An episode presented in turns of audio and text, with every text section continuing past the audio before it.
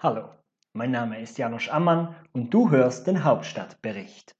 Heute spreche ich mit dem Luzerner GLP-Nationalrat Roland Fischer über die Schweizer Europapolitik.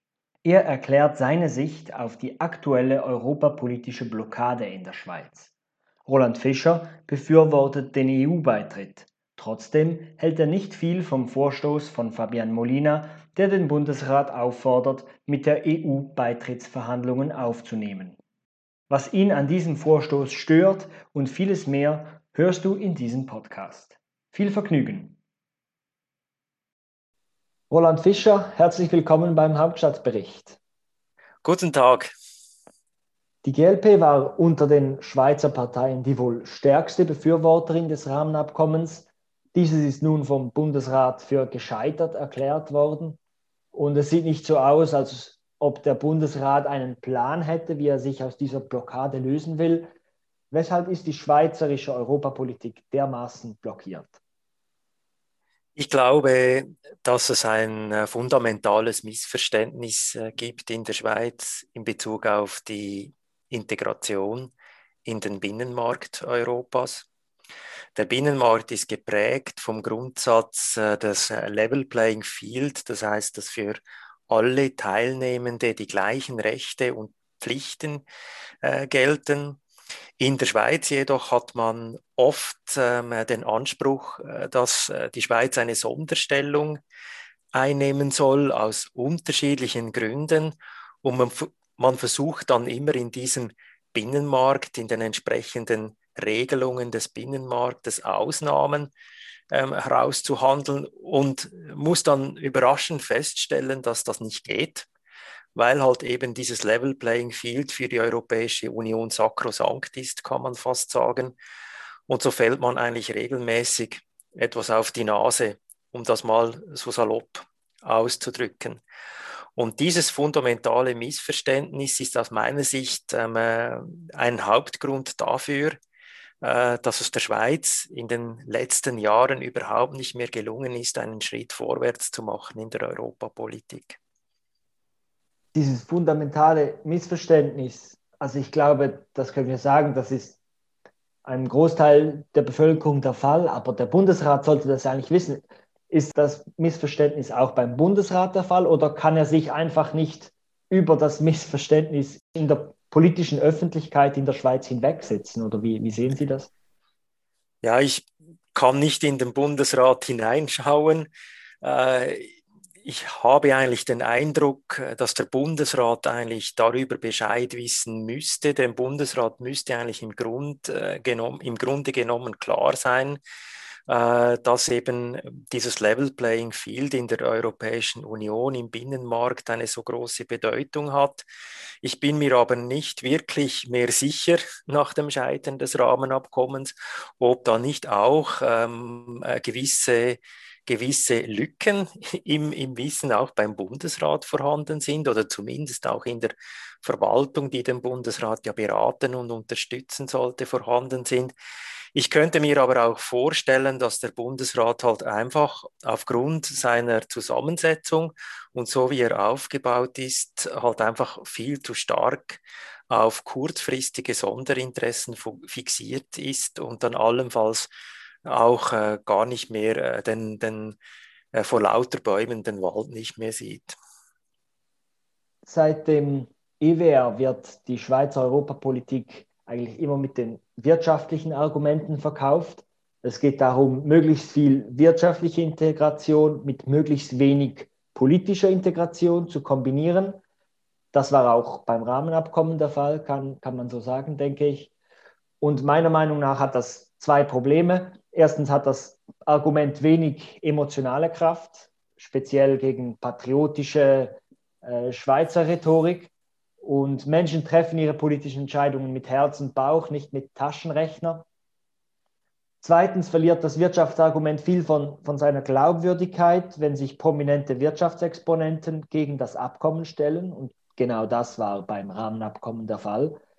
Ist es ein Fehler, vor allem auf die wirtschaftliche statt auf die politische Integration zu setzen? Ja, ich glaube, die Schweiz ist äh, noch nicht bereit für eine weitergehende politische Integration. Ich teile die Ansicht, dass Emotionen eine sehr wichtige Rolle spielen und man kann das vielleicht ein bisschen erklären mit dem Unterschied zwischen einem Beitritt zur Europäischen Union oder dem Beitritt zum EWR oder eben auch der bilaterale Weg, den die Schweiz verfolgt. Für einen Beitritt zur Europäischen Union bräuchte man Emotionen.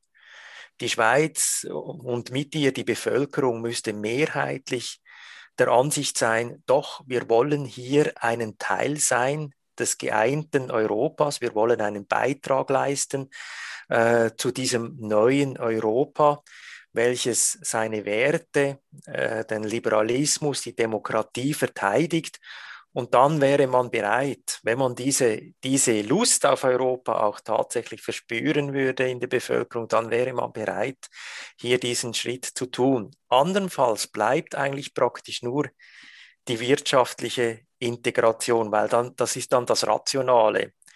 Und ähm, äh, davon ist beispielsweise auch der EWR gekennzeichnet. Da, davon sind auch die bilateralen Verträge gekennzeichnet, selbst in denjenigen Bereichen, wo, wo es nicht gleich um Wirtschaft geht. Ich denke beispielsweise an Schengen Dublin, aber auch dort spielt eigentlich das Rationale eine Rolle und nicht das Emotionale.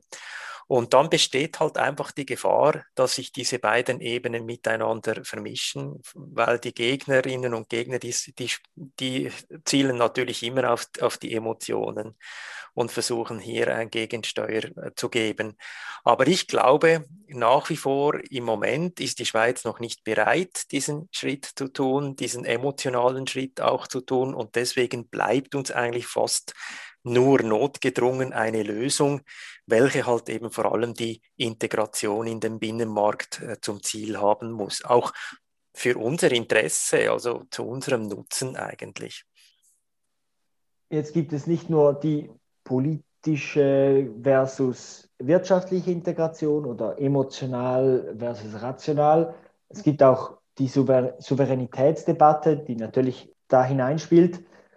Und ich hatte das Gefühl, bei, eben weil man auf diese wirtschaftliche Integration setzte, musste man immer wieder Souveränitätsfragen etwas herunterspielen oder sagen, ja, die Rechtsübernahme oder der Europäische Gerichtshof, das sind halt der Preis, wenn man am Binnenmarkt teilnehmen will. Und, und das stimmt, aber es, das überlässt quasi diese, diese Souveränitätsfragen den, den Gegnern der äh, europäischen Integration oder einer, sagen wir, offenen Europapolitik. Wie sollen Leute, die, die eine offenere Europapolitik wollen in der Schweiz, mit dieser Souveränitätsfrage umgehen? Ja, ich, ich habe den Eindruck, oder, dass, dass gerade die Souveränitätsfrage im, im Bereich des Binnenmarktrechts äh, sehr oft etwas ähm, hochgespielt wird, weil letztendlich geht es ja da um technische Fragen. Wie sind die Normen ausgestaltet für Produkte? Ähm, wie, wie ist die Personenfreizügigkeit im Detail ausgestaltet? Und da braucht es natürlich eine Institution, die dann letztendlich darüber wacht oder darüber entscheidet, ähm, wie macht man es jetzt, wie legt man jetzt dieses Recht, Recht aus. Und da braucht es irgendeine gerichtliche Instanz. Und es ist natürlich sehr einfach dann von Seiten der Gegnerinnen und Gegner zu sagen, ja, das ist, das ist jetzt nicht unser Recht, das sind nicht unsere Richter und deswegen akzeptieren wir das nicht. Aber die Folge davon ist ja dann schon ein wenig paradox, oder? Weil die Folge davon, und das hat jetzt auch der Bundesrat ähm, äh, gesagt, was er machen will, ich möchte einseitig einfach das Recht übernehmen. Ich, ich mache jetzt das einfach mal so. Und, und er sagt dann, das machen wir dann selbst, wir machen das souverän selbst. Wir, wir, wir machen zwar genau das, was die EU vorschlägt und reguliert, aber wir machen das wenigstens selbst, oder? Und das ist dann eine, eine sehr große Lebenslüge. Und ich glaube, wir müssen verstärkt auch ähm, den äh, Stimmberechtigten, den Bürgern klar machen, dass das nicht wirklich ein Souveränitätsverlust ist, wenn wir uns jetzt hier auf gemeinsame Prozesse dieser Rechtsübernahme ähm, einigen, sondern dass eben genau das Gegenteil dann eher Souveränitätsverlust ähm, darstellen würde, wenn wir einfach automatisch versuchen, etwas äh, zu übernehmen von Seiten der EU, aber dann nicht sicher sind, ob dann die EU das auch will und auch akzeptiert. Das heißt also, wir sind dann viel stärker dann eigentlich von den Entscheidungen der Europäischen Union abhängig, äh, wenn wir keinen Rechtsrahmen haben, wenn wir keinen festen Streitbeilegungsmechanismus haben. Und ich glaube, das müssen wir verstärkt wieder in den Vordergrund stehen und auch einmal erklären, was das effektiv bedeutet, wenn wir einfach nichts tun und einseitig übernehmen. Jetzt, wenn Sie sagen, dass man auch zeigen muss, dass es nicht einfach nur fremdes Recht ist, sondern dass es gemeinsames Recht ist, gemeinsames Marktrecht ist, das man übernehmen muss, dann muss es ja auch ein gewisses Gemeinsamkeitsgefühl geben, ein europäisches, oder es muss sich entwickeln. Jetzt haben Sie vorhin gesagt, es ist noch nicht so weit, dass die Schweizerinnen und Schweizer sich europäisch fühlen oder sich Teil dieses Projekts sehen. Aber andererseits versucht es auch fast niemand, das aufzuzeigen oder niemand traut sich zu sagen, okay, wir sind Teil davon. Müsste nicht zuerst der Vorschlag kommen, okay, man muss dorthin, damit diese, oder man muss zum Beispiel in die EU gehen, um, oder um eine Diskussion zu ermöglichen, dass wir drin sind oder dass wir dabei sind, dass wir Teil dieses Projekts sind. Ich meine, dieses, dieses Zusammengehörigkeitsgefühl kann sich ja nicht in einem Vakuum oder aus dem Nichts erstellen. Wie, wie, wie sehen Sie diesen Prozess dazu? Ja, ich glaube, dieser, dieser Prozess äh, muss, muss gestartet werden. Also ich, ich persönlich äh, bin ja eigentlich für äh, eine verstärkte Annäherung an die Europäische Union. Ich bin persönlich auch für einen Beitritt äh, der Schweiz zur Europäischen Union. Und ich denke, jetzt gerade nach dem Scheitern des Rahmenabkommens müssen, äh, müssen diese Fragen und muss auch die Beitrittsfrage wieder auf den Tisch. Das ist aus meiner Sicht klar. Auch die, auch die Frage des europäischen Wirtschaftsraums beispielsweise muss, äh, muss äh, verstärkt diskutiert werden. Und ich glaube, dass in diesem Zusammenhang dort eben auch die, äh, die Frage der Integration, auch, der, auch, des, auch des Teilseins von Europa wieder stärker diskutiert werden muss und, und, und man nicht einfach nur auf diese, auf diese Details bei der Unionsbürgerrichtlinie und so weiter und so fort eigentlich äh, sich versteifen soll. Ich glaube, ich glaube fest daran, dass wir hier stärker ähm, äh, der Bevölkerung, zur Bevölkerung auch in diesem Sinne ähm, äh, uns äußern müssen. Ich glaube, wir Grünliberale haben ja vor einigen Jahren das Projekt gestartet, mehr Europa wagen. Das war eigentlich noch vor den, gerade vor den Wahlen im Jahr 2019 und, ich, und, das, und das war gerade eben auch ein Ziel dieser, dieser Kampagne, eben darauf hinzuweisen, dass wir in der Schweiz eigentlich Teil Europas sind, dass wir dieselben Grundwerte ähm, haben und diese teilen mit unseren europäischen Nachbarstaaten und dass wir deswegen verstärkt uns auf den Weg Richtung Europa machen müssen und auch mehr Teil dieses Europa sein müssen und uns auch stärker einbringen müssen in die Gestaltung dieses Europas, weil es ist ja eben letztendlich auch unser Europa. Es ist nicht einfach nur Sie und wir, wir sind Teil davon. Das können wir gar nicht ändern, auch wenn wir wollten. Wir sind ja nicht irgendeine Insel mitten im Atlantik oder im Pazifik. Jetzt haben Sie die, die GLP-Kampagne erwähnt mit dem Slogan Mehr Europa wagen. Es hatte auch so ein Logo, ein, ein Herz, das die Schweizer Fahne und die europäische Fahne vereinte. Und ich finde das noch spannend, weil es genauso einen, einen kleinen Widerspruch anspricht, den, über den wir vorhin gesprochen haben, weil es versucht, die europäische Debatte emotional zu prägen. Aber schlussendlich war dann die Position der GLP trotzdem einfach ein Rahmenabkommen abzuschließen. Und das ist eigentlich ein super pragmatisches Konstrukt. Das ist so ein, ein Kompromiss eigentlich für die Wirtschaft. Das Rahmenabkommen selbst hat ja keinen emotionalen Wert. Es ist etwas sehr Technisches. Und da versuchte man halt dieses proeuropäische, emotionale Bild da drüber zu stülpen. Aber es war ja nicht so, dass die GLP sich dann positioniert hat wir sind voll pro Europäer, oder? Es, es war einfach, wir wollen das Rahmenabkommen. Für eine Zeit lang war die GLP damit, hatte sie die klarste Position in der Europadebatte, neben der SVP, würde ich sagen. Jetzt ist das Rahmenabkommen vom Tisch. Die SVP ist immer noch klar positioniert, aber bei der GLP weiß ich jetzt nicht genau, wo sie steht. Wie sollte sich die GLP jetzt positionieren für, für die Zukunft? Ja gut, also ich kann jetzt natürlich auch nicht für die ganze GLP sprechen, weil wir müssen jetzt zuerst einmal schauen, was wir aus dieser Situation machen nach diesem negativen Entscheid des Bundesrats. Ich glaube, die, die Unterstützung und auch die vorbehaltlose Unterstützung des ausgehandelten Rahmenabkommens ist eigentlich schon, schon ein Zeichen dafür, dass wir gewillt sind, hier eigentlich auch einen großen Schritt zu machen Richtung Europa. Und klar, das war natürlich ein pragmatischer Entscheid, aber man darf natürlich nicht vergessen, äh, dass das Rahmenabkommen eigentlich das zentrale oder das zentrale Projekt war in den letzten Jahren, das konkret vorgelegen ist. Man, man hatte ja gar nichts anderes, man konnte ja nicht, und das wäre auch äh, politisch nicht sehr sinnvoll gewesen, jetzt mitten in der Debatte zum Rahmenabkommen dann weitergehende Integrationsschritte äh, zu fordern. Aber ich könnte mir gut vorstellen und äh, dass sich die GLP nun verstärkt ähm, sich Gedanken darüber macht, ob es nicht möglich wäre, den e-, europäischen Wirtschaftsraum oder den Beitritt zum europäischen Wirtschaftsraum neu aufzulegen. Der EU-Beitritt, ich könnte mir vorstellen, und ich, ja, ich bin sogar sicher, dass es auch hier einige gibt in der Partei, die, die das befürworten würden. Aber das wäre dann halt, ich sag's mal so, das wäre dann halt mal eine Forderung, von der wir wissen, dass sie in den nächsten Jahren in der Schweiz kaum mehrheitsfähig wäre. Und das ist dann für eine politische Partei doch ein wenig schwierig, mit Forderungen, ähm, jahrelang mit Forderungen in der Öffentlichkeit zu stehen, wo man genau weiß, dass man hier keine Mehrheit der Bevölkerung ähm, hinter sich hat.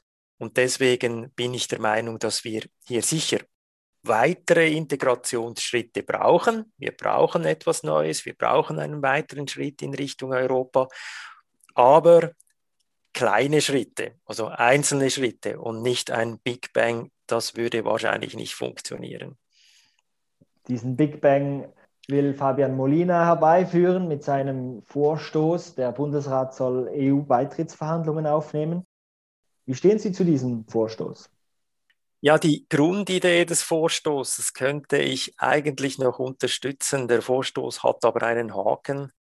Äh, der Vorstoß äh, beinhaltet äh, gleichzeitig auch schon wieder Bedingungen oder wie beim, beim Rahmenabkommen.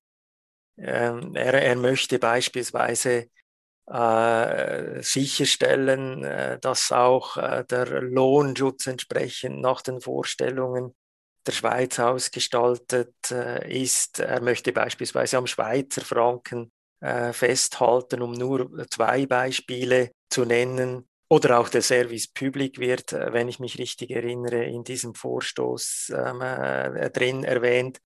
Und, und dann sind wir natürlich wieder in der gleichen Situation äh, wie beim, beim Rahmenabkommen. Man, man möchte eigentlich dabei sein, man möchte einen Beitritt, aber bitte die EU soll sich dann bitte nach uns richten. Sie soll dann ihren, ihre, ihre Regeln quasi zuerst ändern, so dass dann die EU sozial genug ist äh, für äh, die SP, um das mal einfach ähm, äh, zu formulieren. Und dann, dann können wir dann beitreten, wenn dann die EU soweit ist. Also letztendlich ist dieser Vorstoß nicht ehrlich, wenn ich das so sagen darf. Wenn schon hätte eigentlich Fabian Molina denn die Aufnahme, ganz einfach die Aufnahme von Beitrittsverhandlungen fordern müssen und dann hätte ich auch diesen Vorstoß unterstützt persönlich. Eben, Sie, Sie sind ja auch für den EU-Beitritt persönlich, aber nach dem Scheitern des Rahmenabkommens haben Sie getwittert, jetzt sei die Lösung entweder EWR-Beitritt oder EU-Beitritt verhandeln. Ich weiß, dass Sie aus einer politischen Sicht oder aus einer Sicht des realistisch Umsetzbaren einen EWR-Beitritt befürworten äh, oder bevorzugen. Aber jetzt abgesehen von der politischen Machbarkeit, wie sehen Sie die Nachteile und Vorteile aus einer Schweizer Sicht von, von EU-Beitritt und EWR-Beitritt, wenn Sie diese gegeneinander abwägen müssten? Ja, ich glaube, der Vorteil eines EU-Beitritts, wenn ich jetzt zuerst einmal ähm, diese, diese Option nennen würde, ist, dass die Schweiz voll integriert wäre in die Europäische Union und dann auch die Weiterentwicklung oder über die Weiterentwicklung des Rechts mitentscheiden könnte. Also sie könnte nicht nur mitgestalten, sondern, sondern sie wäre an sämtlichen Entscheidungsprozessen dabei.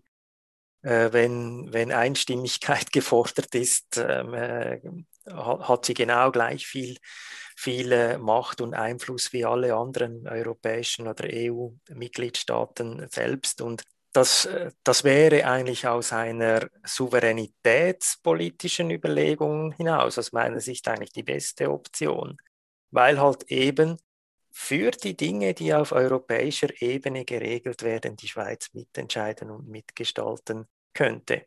Und äh, das braucht dann halt eben, wie ich bereits schon erwähnt habe, auch den nötigen Rückhalt und die nötige emotionale Bindung, Bindung an das geeinte Europa. Jetzt der EWR, das ist so quasi eigentlich die, die technische Lösung für eine Annäherung an Europa, welche eigentlich die wirtschaftlichen Vorteile und die Vorteile in Bezug auf die Kooperationsabkommen wie Horizon und Europe eigentlich mit einschließt, aber alle anderen politischen äh, Bereiche dann halt eben nicht oder auch teilweise wirtschaftliche Bereiche wie die gemeinsame Agrarpolitik oder auch die Zollunion und äh, mit ihr natürlich auch die sämtliche Handelsabkommen mit der, mit der restlichen Welt, die sind, sind dann nicht dabei. Und der EWR hätte eigentlich den Vorteil, dass man eigentlich diese Marktintegration hätte. Wir wären Teil des gemeinsamen Binnenmarktes, uns würden alle Kooperationsabkommen mit der EU offenstehen, aber wir hätten doch noch ähm, äh, Bereiche, wo wir selbst, äh, mit äh, selbst entscheiden können. Das sind die Handelsabkommen beispielsweise, die Geldpolitik als Beispiele oder auch die Agrarpolitik und verschiedene Bereiche, die halt die Europäische Union äh, nicht regelt. Das wäre der Vorteil des Europäischen Wirtschaftsamts. Der Nachteil ist natürlich, dass wir bei der Weiterentwicklung des Binnenmarktrechts halt einfach nur mitgestalten können, aber nicht mitentscheiden können. Also die Entscheidungen werden dann von den europäischen Staaten getroffen. Und es ist halt so, letztendlich dann gleichwohl, es ist dann es ist eine, zwar eine dynamische Rechtsübernahme, aber es ist doch eine Rechtsübernahme. Es ist nicht so, dass wir das Recht selbst festlegen, wir übernehmen es. Und das hat natürlich dann quasi die gleichen äh, souveränitätspolitischen äh, ja, Nachteile, wenn man das so sagen will, wie eigentlich das Rahmenabkommen auch. Wenn wir ein bisschen den Blick nochmal öffnen, das Scheitern des Rahmenabkommens war auch ein Scheitern des Bundesrats oder der Bundesratsparteien, die, so schien es, schlafwandelnd in den Verhandlungsabbruch reinliefen. Und es ist nicht nur in der Europapolitik der Fall, denke ich. Auch beim globalen Engagement zum Beispiel für eine Mindestbesteuerung für Unternehmen scheint die Schweiz auf falschem Fuß erwischt worden zu sein. Und wir sprechen jetzt gerade am Montagmorgen nach dem Abstimmungssonntag. Jetzt scheint es so, als könne die Schweiz sich auch nicht auf eine Klimaschutzpolitik einigen. Hat die Schweiz ein Systemproblem? Ja, ich glaube, ein gewisses Systemproblem hat die Schweiz wahrscheinlich schon. Ich habe, ich habe den Eindruck, dass äh, die Institution, vor allem die Institution des Bundesrats, ist eine Schönwetterkonstruktion. Also ich glaube, dass, das hat sich jetzt in den letzten Jahren gerade in Bezug auf die internationalen Beziehungen und die Herausforderungen, die sich daraus ergeben, das hat sich schon sehr klar äh, gezeigt. Und äh, da denke ich, äh, sind, sind Reformen notwendig. Ich weiß auch nicht, wie die aussehen, aber man muss auf jeden Fall äh, darüber diskutieren. Oder wenn, wenn, wenn sich die Staatengemeinschaft äh, auf etwas einigt, und äh, gewillt ist, in eine gewisse Richtung zu gehen und dann die Schweiz äh, quasi äh, nie sicher ist, äh, ob man das auch mittragen kann oder nicht und wie die innenpolitische äh, Befindlichkeit diesbezüglich ist und was man jetzt hier mitnehmen kann und was nicht, dann ist das, dann ist das halt einfach sehr, sehr gefährlich letztendlich, weil, weil ich habe den Eindruck, dass sich die Welt sehr stark verändert hat in den letzten Jahren. Äh, globale Fragen und äh, internationale Zusammenarbeit ist wieder deutlich wichtiger geworden und diese Politik wird häufig nicht einfach in immer so ganz klaren rechtlichen Strukturen gegossen. Zum Beispiel die ganze Frage des Soft Law äh, nimmt immer eine größere Bedeutung ein und da müssen wir uns überlegen, wie wir mit, mit dem umgehen, wie wir das auch innenpolitisch abstützen können und auch einen innenpolitischen Prozess festlegen können, der dann dem Genüge tut. Ich glaube auch, die Schweiz, die Schweiz verfolgt die internationalen Entwicklungen schon mit. Und ich glaube jetzt gerade auch die Mindestbesteuerung, die, die hat die Schweiz jetzt nicht kalt erwischt. Das Thema wurde in der Schweiz äh, sehr stark diskutiert, auch bei uns in den Kommissionen ist das seit Jahren regelmäßig ein Thema. Wahrscheinlich hat die Schweiz überrascht, dass alles so schnell ging. Das ist wahrscheinlich das, das Faktum, dass es jetzt gleich kommt. Aber ansonsten denke ich, sind wir hier nicht so schlecht vorbereitet in diesem Bereich. Was die anderen Bereiche anbelangt, Klimaschutz und natürlich auch die, die europäische Integration ganz generell, ja, da müssen wir uns halt einfach die Frage stellen, was wir wollen. Also wohin will die Schweiz? Will die, will die Schweiz hier äh, ein Teil sein der internationalen Staatengemeinschaft, welche äh, mitmacht und zusammen, gemeinsam versucht, die Probleme zu lösen? Oder wollen wir quasi ein bisschen eigenbrötlerisch, abgeschottet, vielleicht auch ein bisschen unsolidarisch, um das äh, so zu nennen, einfach abwarten, um was passiert und dann versuchen, uns durchzuwursteln, so gut es geht ähm, äh, und dann einfach mal schauen, dass wir da nicht allzu stark irgendwie belastet werden. Und ich glaube, da, da, müsste man, da müsste man wirklich auch einmal eine grundsätzliche Debatte zu, dazu führen, so nach dem Motto Schweiz, wohin? Gut, für, für diese Debatte haben wir leider nicht Zeit hier. Wir kommen äh, Richtung Ende des Gesprächs. Am Schluss würde ich noch gerne fragen, wie steht es eigentlich um die europapolitische Integration der GLP? Äh, wie versuchen Sie sich mit europäischen Partnerinnen und Partnern, vielleicht mit Ihrer europäischen Fraktion, zu verbinden? Versuchen Sie Einfluss zu nehmen? Wie läuft das? Ja, da haben wir in den äh, letzten äh, Monaten einen sehr großen Schritt gemacht. Also wir sind sehr aktiv in der ALDE-Partei, das ist die Alliance of Liberal and Democrats in Europe, die im Europaparlament ähm, die äh, Fraktion, ich glaube, Renew Europe ähm, stellt, wenn es mich nicht täuscht. Und gerade über das Wochenende, also Freitag, Samstag, fand der ALDE-Kongress statt. Wir haben uns sehr stark eingebracht.